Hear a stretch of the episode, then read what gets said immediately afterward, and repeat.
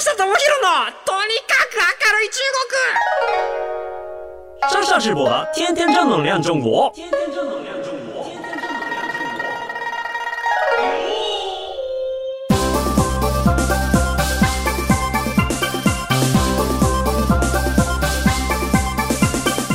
先生们、女士们、大家好。皆さん、こんにちは。中国ビリビリナンバーワン日本人インフルエンサーコンテンツプロデューサーの山下智博です。日本放送、ポッドキャストステーション、山下智博のとにかく明るい中国。この番組は、中国で結構有名な私が、あなたの知らない中国の面白トピックや、そんなにどやれない豆知識を紹介していき、日本と中国の架け橋ならぬローション的な役割を果たしていきます。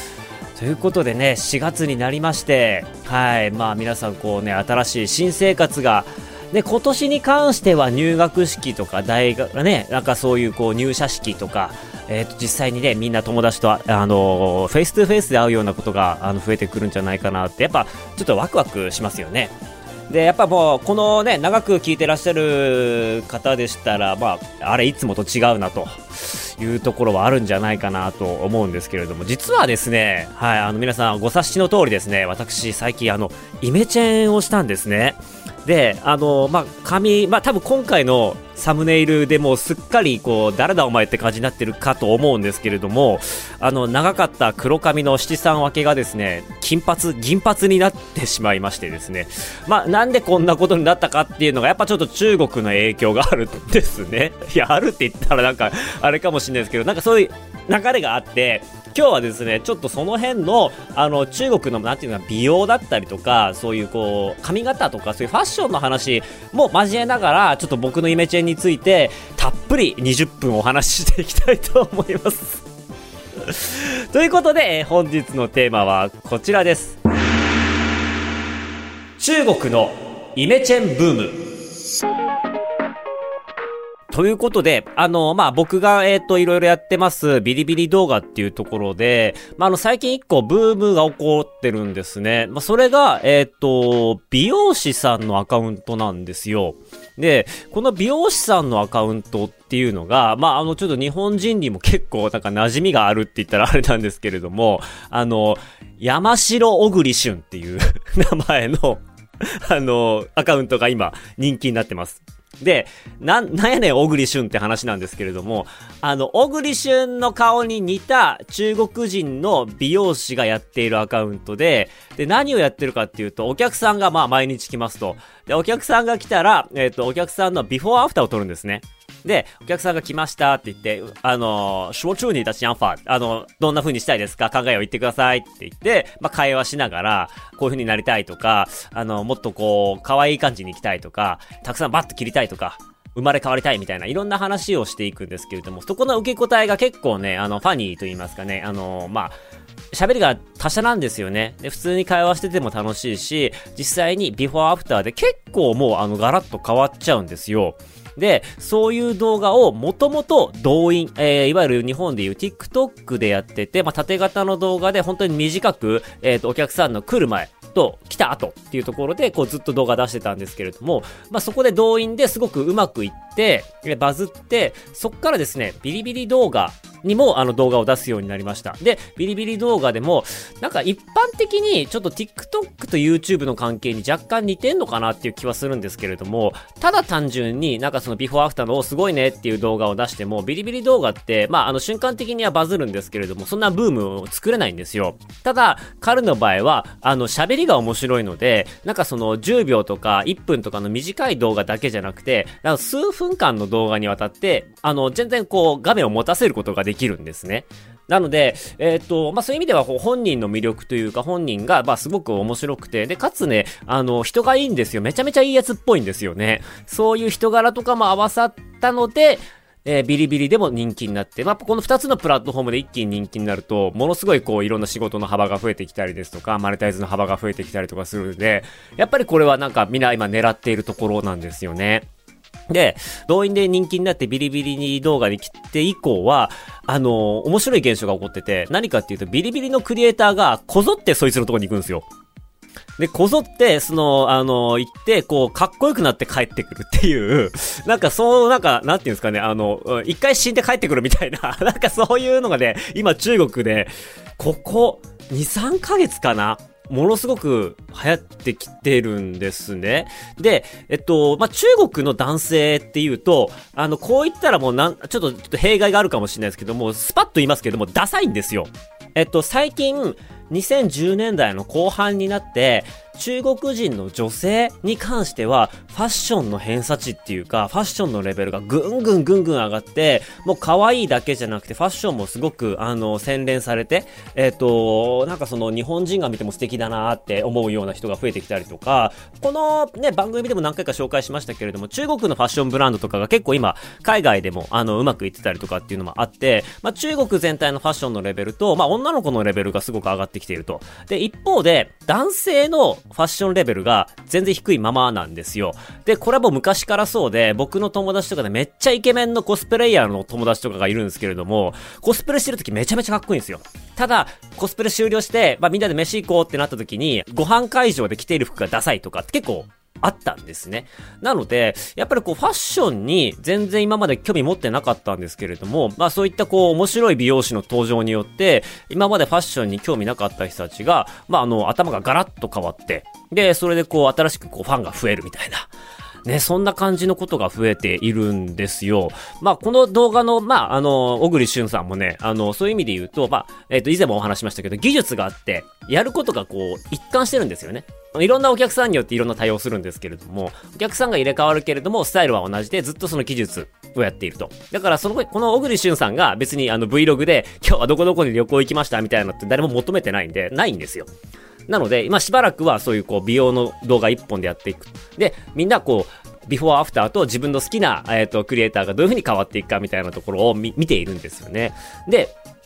そういうのを見て、ああ、なるほど、と思って。で、僕もちょっとイメチェンしてみようかなっていう気になったんですよ。ただ、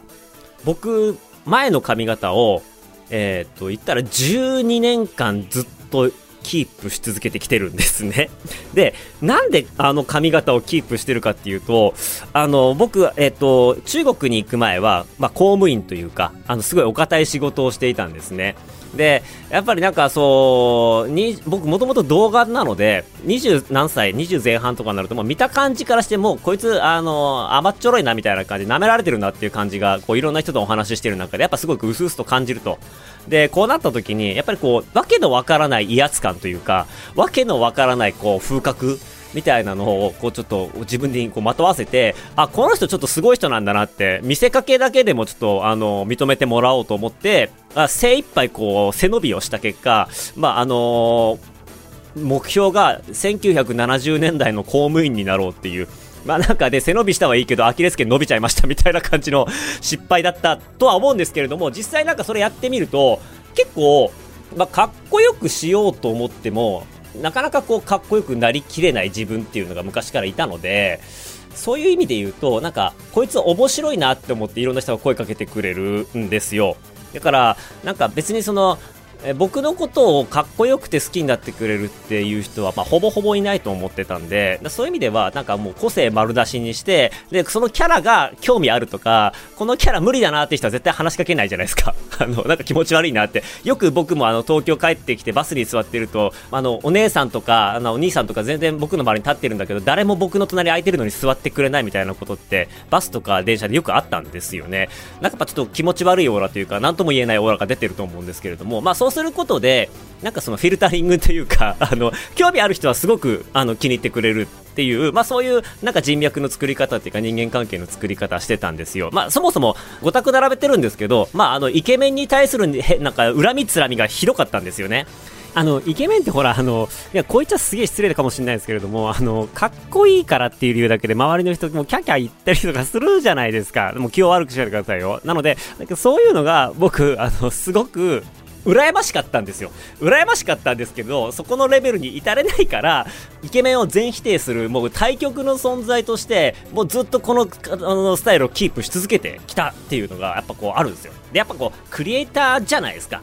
クリエイターって、なんか、人とその作品ってやっぱりちょっとこう分けて考えられるべきみたいな妙なこうあのこだわりがあってかっこよくて好きかっこいいからその作品好きっていう好きになられ方ってあんまりなんかしたくなくて、こいつ気持ち悪いけど作ってるものめっちゃいいとか、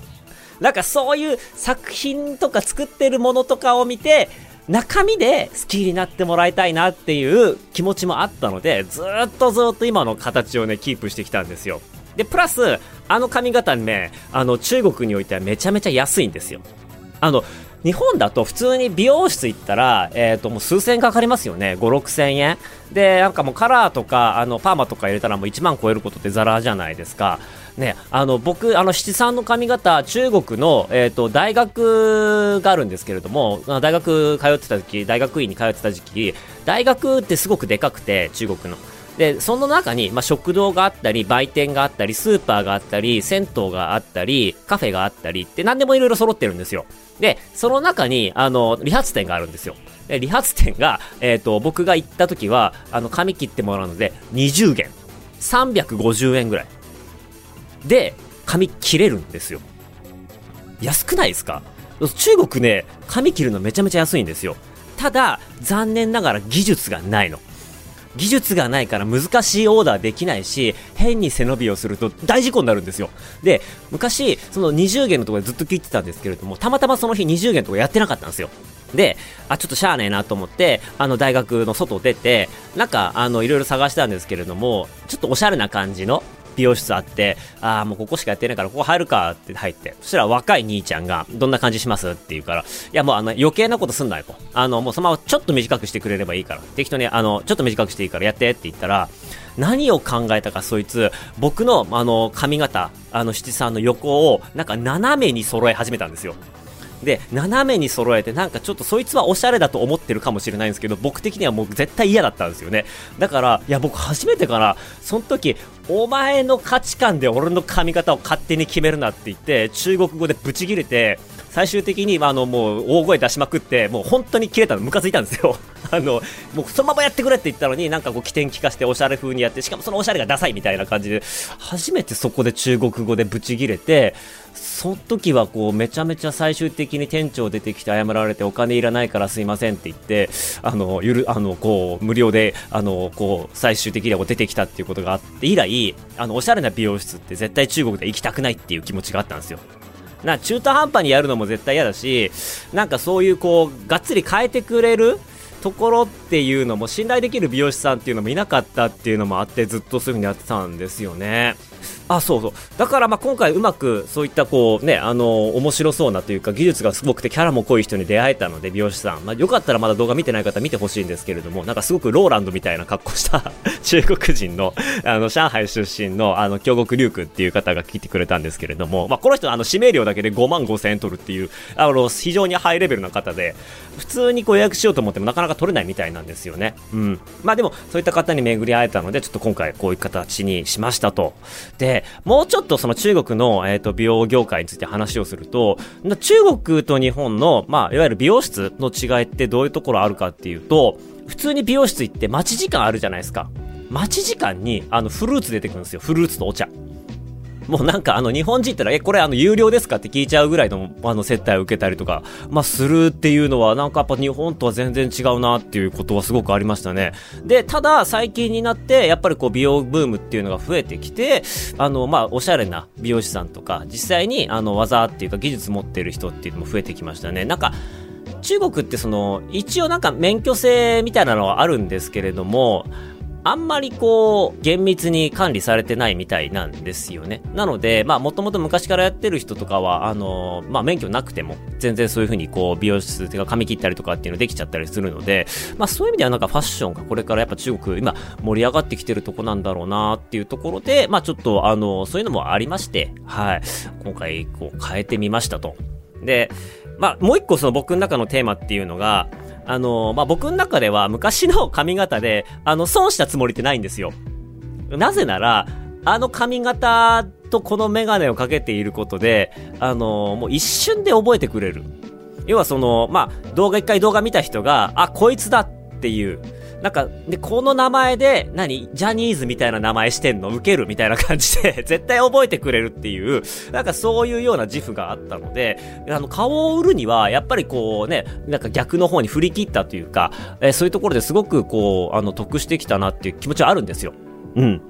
ただ、まあ、今回、あの、こういった形で、こう、ガラッと雰囲気変えてみて、まあ、俗に言うかっこいい感じになってしまったんですよね。なんか良くも悪くも。で、まあ、ちょっとみんなの反応を見てみようと思ったら、みんながすごくビリビリ動画の僕のファンたちも喜んでくれて、いやもう今からでも遅くないデビューしろとか、ああ、もうこれで山下も日本でもっと仕事しやすくなるだろうなって、何心配してくれてんねんって話のコメントがあったりとか、まあ、あの、ちょっと失礼だけど、前の髪型はずさんだったよね、みたいな。ずさんってなんだっていう。ね。あとは、もうイケメンになったけど笑うと台無しとか、喋らない方がいいよとか、やっとイメチェンしてくれてありがとうとか、なんか、割とね、肯定的なメッセージがすごく多くて、で、僕も生放送の時に聞いたんですよ。なんか、あの、もし女性のファンがいて、女性のファンが、あの、僕がかっこよくなって嬉しいっていうのはまだわかると。じゃ男性のファン的に冴えないなんかオタクキャラというか、なんかそのパッとしない気持ち悪いやつが、まあずっと見てて、いわゆるその見てると安心感があるじゃないですか、同類感というかね。だそういうのがあるから、いや、僕がこんな感じになってみんな嬉しいのって言ったら、みんなやっぱすげえ良いって言うんですよ。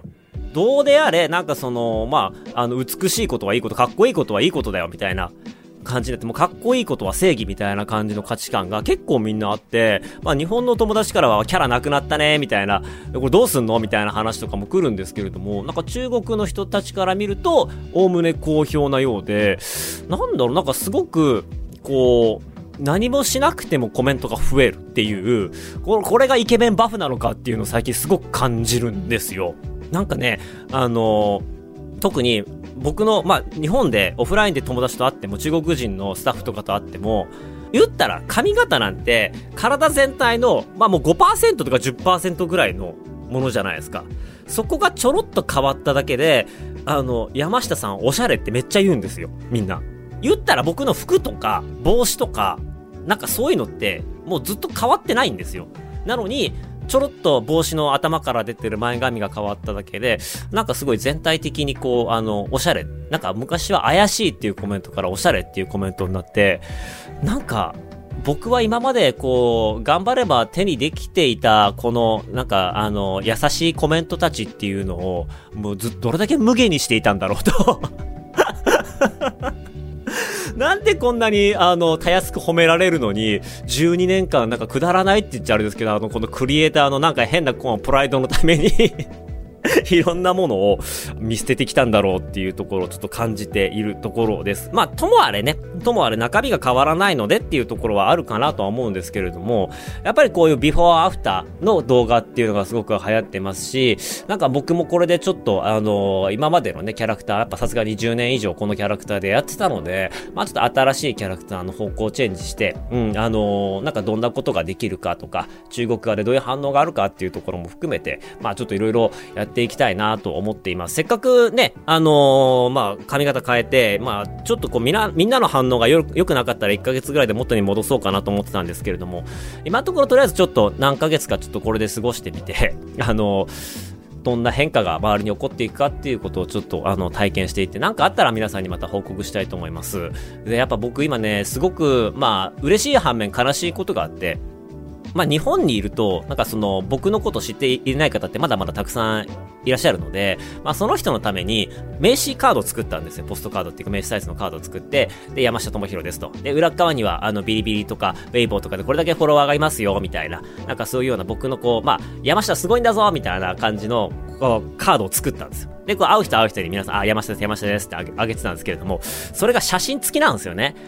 で、あの、黒亀七さんの写真付きのやつを僕、あの、12月、1月か。1月の段階で、あの、2000枚吸っちゃったんですよ。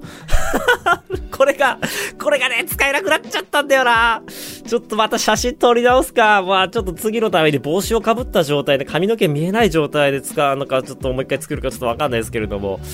ちょっとそういう悲しいこともあったりしますと。で、あのー、まあ、最後にちょっと、あの、宣伝じゃないですけれども、今回ちょっと僕の髪を、えっ、ー、と、やってくれた京極龍君っていう、あの、方について最後ちょっと紹介したいなと思ってます。彼もともと上海人で、上海生まれなんですけれども、12歳で、あの、日本に来ましたと。で、日本に来た後、まあ、あの、日本の中学高校を出て、専門学校、美容専門学校に行って、その後ロンドンに行って、まあ、あの、美容、美容師の、えー、修行をして、えー、2018年にはロンドンで行われたインターナショナルビジョナリティアワードの、まあ、カットとカラー部門でグランプリ受賞。まあ、なので、もう本人は、いや、俺は世界一だからって言ってるんですけど、まあ、世界一っていうのも、まあ、あの、伊達じゃないというか、実際に海外で受賞して戻ってきていると。で、まあ、見た目すごいローランドさんっぽいんですけれども、まあ、本当に技術が裏打ちされていて、中国人なんですけれども、あの、日本語もペラペラですし、きっと英語もできるでしょうし、日本で、まあ、経営者として、まあ、自身のブランドっていうのも展開していて、まあ、シャンプーだったりとか、コンディショナーだったりとか、まあ、カラーシャンプーとか、あとはその、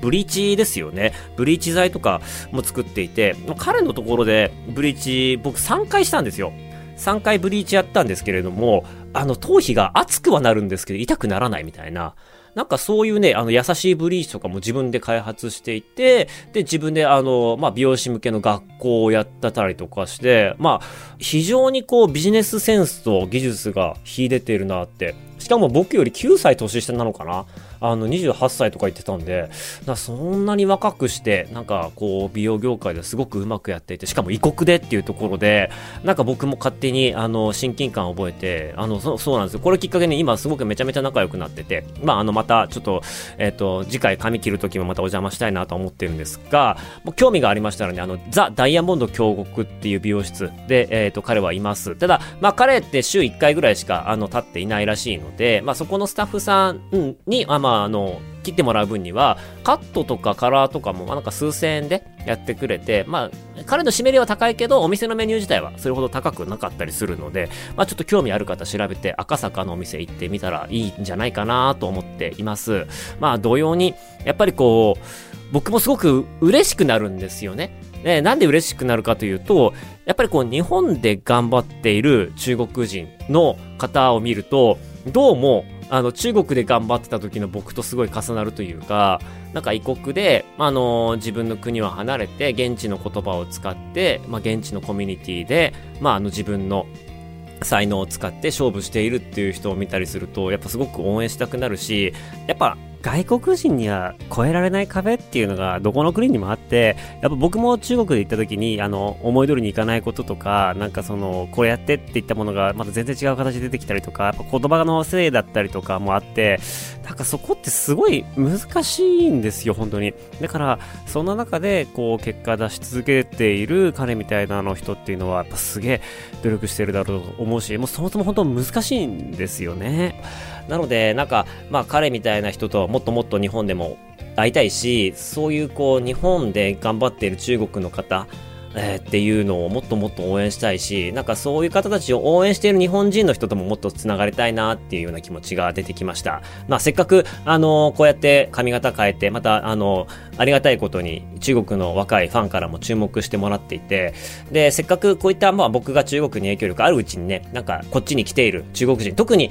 最近なんかはほら、あの、コロナで、日本に留学来たけどずっと家からあのネットで授業通ってますみたいな人がいて、で、ようやくね、その外に出てもいいよっていう感じに雰囲気的にもなってきたんで、まあそういう人たちのオフラインの出会いの場だったりとか、まあ交流の場とか、そういうのもちょっと、えっ、ー、と、これから作っていきたいなと思っています。多分日本に来ている中で、そういう才能のある人とか能力の高い人とかたくさんいると思うんですよね。で、で、ちょっとコミュニティ作ってみてなんですけれども、多分そこにあの優秀な方とかもいると思うので、まあなんかそういうようなコミュニティとかを、まあ応援したいよとか、寄付したいよとか、あの、バックアップしたいよとか、なんかそういうような方がいらっしゃいましたら、それもまとめて、あの、ご連絡いただければ嬉しいなと思います。なんかきっと、まあ日本と中国において、両方をこうつなげることができるのは、両方のバックグラウンドがある中間人だけだと思っているので、なんかそういう人をこう、もっともっと集めて、まああの活性化させていくと、もっといい方向に進むんじゃないかなということを思った次第です。はい。